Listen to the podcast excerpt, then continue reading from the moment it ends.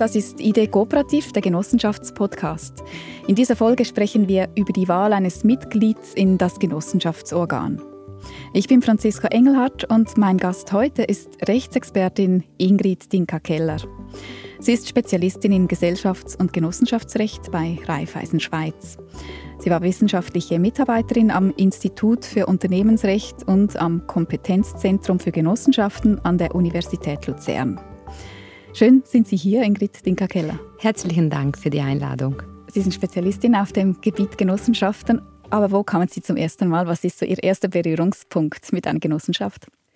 Als kleines Kind, als ich meine Großtante und meinen Großonkel, die Apfelbauer waren, äh, begleiten durfte an den Versammlungen der Obstgenossenschaft, der lokalen Obstgenossenschaft. Und was mich am meisten beeindruckt hat, war der Zusammenhalt äh, zwischen den Mitgliedern. Heute würde ich sagen, die Solidarität und die Selbsthilfe, die die Genossenschaft ausmacht. Wo war diese Obstgenossenschaft? In Südtirol. Als kleines Mädchen sind Sie dann an, bei den Obstbäumen rumgerannt und dann kamen alle Genossenschafterinnen und Genossenschafter dahin zu den Versammlungen oder am Auflesen von Obst? Ja, korrekt, korrekt. Also sie haben sich äh, oft versammelt, um, um Themen zu besprechen, um Ziele zu setzen. Und ähm, natürlich habe ich als kleines Kind das nicht so mitbekommen, aber was ich sicher mitbekommen habe, ist das eben, dass sie alles gemeinsam gemacht haben und besprochen haben und untereinander also sich unterstützt haben. Das, das war extrem faszinierend. Jetzt, was gefällt Ihnen heute an dieser Unternehmensform? Die demokratische Struktur. Mhm. Die demokratische Struktur, die zu einer äh, Mitbestimmung und zu einer aktiven Mitwirkung der Genossenschafter führt. Jetzt trägt ja der Titel dieser Folge die Wahl eines Mitglieds in das Genossenschaftsorgan. Jetzt, was beinhaltet das Genossenschaftsorgan eigentlich? Also grundsätzlich geht es um die Wahl des Mitgliedes in den Verwaltungsrat äh, der Genossenschaft. Ähm, es ist, wenn man so überlegt, was es noch für Formen gibt, es gibt auch äh, verschiedene Versammlungsformen einer Genossenschaft und, und in der Delegiertenversammlung können sich auch Mitglieder als Delegierte wählen lassen. Welche Formen von Mitbestimmungen gibt es denn bei Genossenschaften? Zunächst die Generalversammlung. Ähm, sie erlaubt den Genossenschaftern über grundlegende Themen der Gesellschaft äh, zu entscheiden. Konsequenterweise verfügt jedes Mitglied über eine Stimme. Insbesondere ist eine äh, Verteilung der Stimmkraft äh, nach Anteilscheinbesitz hier ausgeschlossen. Neben der Generalversammlung gibt es jedoch auch andere äh, Versammlungs- und Abstimmungsformen und das sind die Delegiertenversammlung und die Urabstimmung. Was macht die Größe einer Genossenschaft aus? Wo wird was angewendet? Bei Genossenschaften, die eine überschaubare Anzahl von Mitgliedern haben, ist die, steht wirklich die Generalversammlung im, im Fokus. Es erlaubt eben über grundlegende Themen zu entscheiden. Bei Genossenschaften, die mehr als 300 Mitglieder haben, also das heißt schon mittlere, große Genossenschaften und auch bei Genossenschaftsverbände, besteht eben die Möglichkeit, die Stimmabgabe zu erleichtern, indem man sich entweder für eine Delegiertenversammlung oder für die Urabstimmung entscheidet. Wichtig ist mir hier hervorzuheben, dass vor allem bei großen Genossenschaften äh, die, äh, die Delegiertenversammlung, äh, sagen wir so, ähm, zwar zentral ist oder die, die Urabstimmung wichtig ist, um die Genossenschafter abzuholen, aber es, es braucht auch einen starken Verwaltungsrat. Wieso braucht es spezifisch einen starken Verwaltungsrat? Ein äh, starker Verwaltungsrat ist äh, für die Entwicklung notwendig um die Entscheidungsprozesse, zum Beispiel für strategische, aber auch für, für dann operative Fragestellungen effizienter und zeitnah zu gestalten. Aber die Personenbezogenheit bleibt bestehen, auch bei diesen großen Genossenschaften und bei den Genossenschaftsverbänden.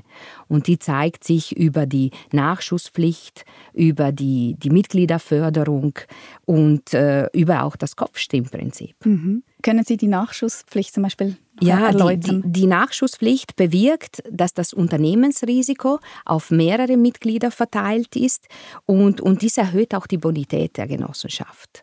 Und die Mitgliederförderung äh, ist, ist, ist natürlich zentral bei der Genossenschaft, weil wir haben ja nicht primär eine Gewinnausschüttung, also im Sinne einer Gewinnmaximierung, sondern wir haben eine Gewinnoptimierung, damit eben diese Förderung der Mitglieder, was auch im Zweck der Genossenschaft als ist, äh, wirklich verfolgt wird. Mhm. Und das Kopfstimmprinzip ist wichtig, weil äh, damit das Überwiegen von finanziellen Einzelinteressen, also hier vermieden wird an der Generalversammlung. Mhm. Jetzt haben Sie die Urabstimmung vorhin erwähnt. Wann kommt eine Urabstimmung zum Zug was ist das? Die Urabstimmung erlaubt, anstatt einer Teilnahme an einer Generalversammlung abzustimmen, also schriftlich abzustimmen. Mhm. Und dies ist bei großen und Genossenschaftsverbänden der Fall. Also großen, wie ich vorher gesagt habe, es müssen mindestens 300 Mitglieder äh, sein. Die ähm, Urabstimmung hat einen äh, großen Vorteil. Es äh, bewirkt eine höhere ähm, Stimmbeteiligung. Man hat ja gesehen, dass es ähm, bei Genossenschaften, die sehr viele äh, Mitglieder haben, nur ein Bruchteil äh, davon an einer Präsenzveranstaltung, also an einer Generalversammlung teilnimmt und wiederum nur ein Bruchteil äh, davon sich aktiv an den Debatten also äh, beteiligt. Mhm. Da hatte auch Covid einen Einfluss. Das stimmt, oder? Das, das hat etwas äh, verändert. Das kann man so mhm. sagen. Also das haben wir bei, bei Raiffeisen also sehr stark auch äh, gemerkt.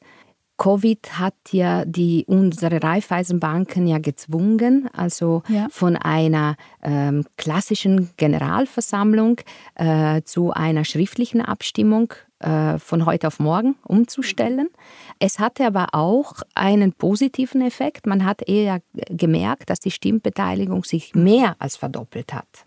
Mhm, mit der schriftlichen Stimmbeteiligung. Und dann ist jetzt noch mehr passiert. Das ist jetzt nicht mehr nur schriftlich möglich, sondern sogar digital. Ja, das stimmt. Also seit, äh, seit Januar 2023 ist die Aktienrechtsrevision in Kraft getreten. Sie erlaubt also die Nutzung digitaler Technologien, ähm, nicht nur für Aktiengesellschaften, sondern auch für Genossenschaften und äh, sieht auch gewisse Formen äh, vor, ähm, vor allem bei der Generalversammlung. Also es wird eine multilokale Generalversammlung möglich sein, ist jetzt eigentlich möglich seit Januar, ähm, eine ähm, Generalversammlung, ähm, in der sich gewisse Mitglieder auch elektronisch äh, zuschalten können und sogar eine rein virtuelle äh, Generalversammlung.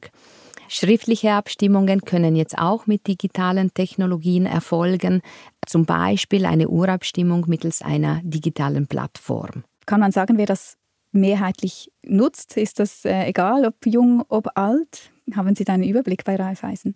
Ja, wir hatten in den, in den letzten äh, vier Jahren hatten wir einen Anstieg an, an jungen mhm. äh, Genossenschaften und ähm, und wir sind überzeugt, dass, dass diese äh, digitalen Abstimmungsmöglichkeiten vor allem also äh, junge äh, Mitglieder auch ähm, für eine Mitwirkung also stärker äh, interessieren. Ja, jetzt birgt die digitale Stimmabgabe ja sowohl Chancen als auch Risiken.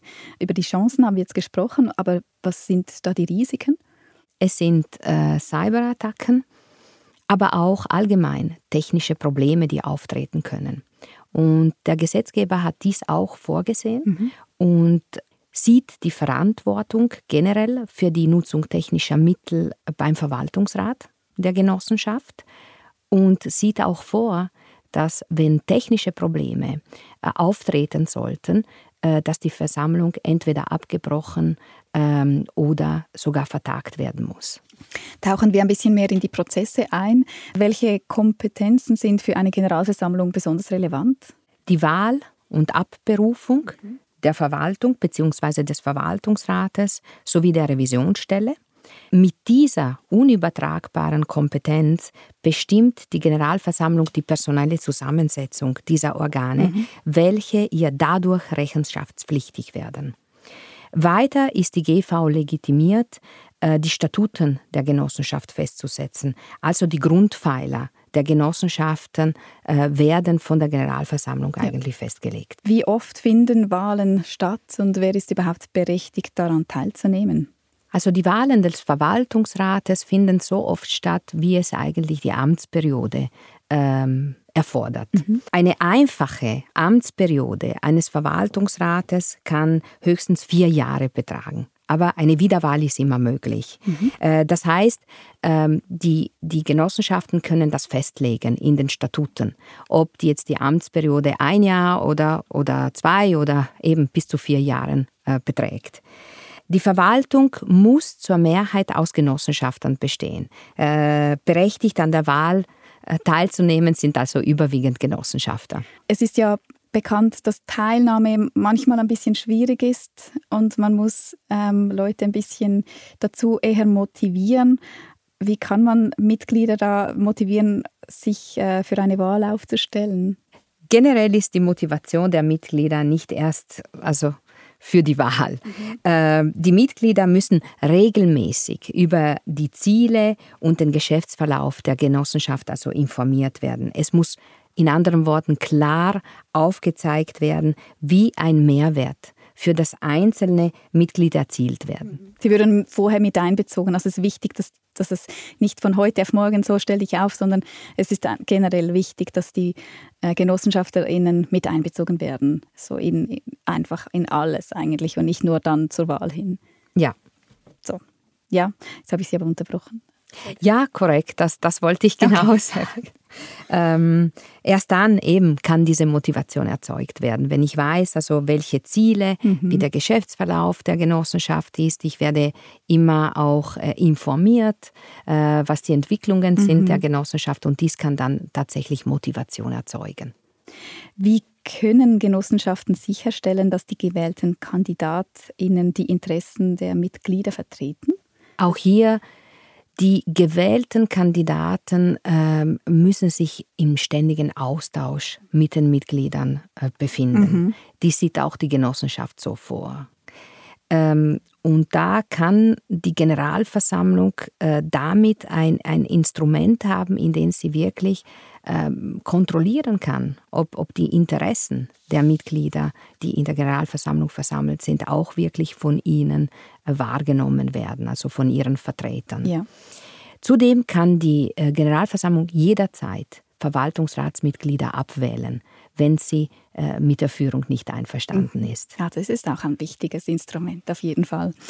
Ähm, wie können Genossenschaften denn sicherstellen, dass gewählte VertreterInnen über die notwendigen Kenntnisse und Kompetenzen verfügen, um ihre Rolle effektiv auszufüllen? Ich würde zuerst einmal unterscheiden zwischen fachlichen Kenntnissen der, der Verwaltungsratsmitglieder, zum Beispiel Finanzen und Controlling, Corporate Governance und so weiter und Erfahrungen, sowie äh, der persönlichen Eignung, zum Beispiel Teamfähigkeit, äh, Führungsqualitäten ähm, und Integrität. Die Kandidaten müssen einzeln diese persönlichen Eignungen auch erfüllen und im, in Summe die, die, die fachlichen Kenntnisse. Okay. Zudem müssen sie auch genügend Zeit haben, um, um das Mandat auch auszuführen. Und wissen Sie, wie das abläuft? Ist das, muss man sich da bewerben? Also da kommt es ja sicherlich sehr, sehr stark auf die Größe der Genossenschaft drauf an. Ja, bei größeren äh, Genossenschaften ist ein klarer Wahlprozess äh, mhm. sicherzustellen, also sogar ein Vorselektionsprozess, ja. würde ich sagen, ja. äh, weil eben die Vorselektion der Kandidaten, die obliegt schon den Verwaltungsrat, auch wenn dann tatsächlich die Generalversammlung die Kandidaten äh, wählt. Und hier äh, stellt man ein Anforderungsprofil auf. Es werden auch mögliche Interessenkonflikte geklärt, also ob der Beruf der, der der Kandidat ausübt, auch sich mit diesem Mandat vereinbaren lässt. Und wie ich schon vorher erwähnt habe, ähm, ist es auch wichtig, dass der Kandidat genügend Zeit hat, um dieses Mandat auch tatsächlich also auszuführen. Wie wichtig sind äh, Schulungen für Kandidatinnen und Mitglieder, um den Wahlprozess zu verstehen oder zu verbessern? Ja, insbesondere die Anforderung der Rolle an die Kandidaten können damit klar kommuniziert werden. Äh, dies trägt zu einer höheren äh, Qualität der Kandidaten bei und reduziert auch Überraschungen zum Aufwand und Belastung durch ihre Rolle. Haben Sie da Beispiele? Ja, es, es gibt schon also äh, Kandidaten, die äh, auch einen äh, anderen Beruf selbstverständlich oder ausüben und dann plötzlich merken, dass sie, dass sie, dass sie einfach nicht Zeit haben, um, um sich in den Themen einzulesen, mhm. um, um eine gewisse auch äh, sich Fachkenntnisse aufzubauen, weil äh, vor allem ich spreche jetzt natürlich von äh, Kreditgenossenschaften wie Bankgenossenschaften, die brauchen schon spezifische Kenntnisse. Ja ja. in den Verwaltungsrat. Und, heut, und heutzutage sind die Anforderungen auch sehr gestiegen an die Verwaltungsräte. Also es ist nicht so, dass jetzt zum Beispiel möglichst ein diverser Verwaltungsrat nützt, also von Leuten, die vielleicht fachfremd hineingewählt werden. Ist das oder wie, wie ist das? Diversität ist wichtig. Ist trotzdem wichtig. Diversität ist sehr wichtig, weil sie muss auch die Diversität der Genossenschaft abbilden können. Mhm. Also das Gremium, die Diversität des Gremiums muss die, ähm, die Diversität der Genossenschaft abbilden. Es müssen unterschiedliche auch Kategorien ähm, im, im, Verwaltungsrat vertreten sein. Also jüngere Vertreter, ältere Vertreter. Mhm. Selbstverständlich ist die Fachkenntnis äh, die Grundlage. Frauen, Männer, wie ist das bei Ihnen?